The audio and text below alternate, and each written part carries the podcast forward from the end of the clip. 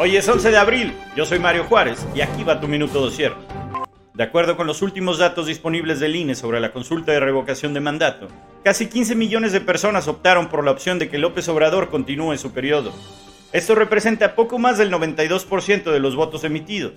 No obstante, la consulta no tuvo la participación mínima para ser vinculante, alcanzando solamente el 17.5% de participación de los ciudadanos.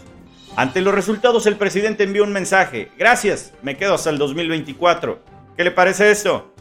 Emilio Lozoya Austin, director de Pemex en el sexenio de Enrique Peña Nieto, podría salir libre al haber pactado un acuerdo reparatorio por 10.7 millones de dólares a cambio de la suspensión de sus dos procesos penales y de poder salir del reclusorio norte.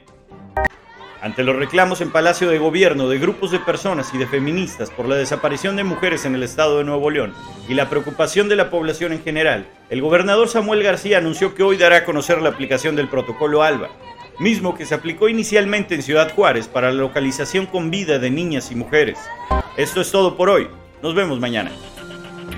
Escucha Minuto Dosier por Spotify y nuestro canal de YouTube. Síguenos en Instagram y TikTok como Dosier México.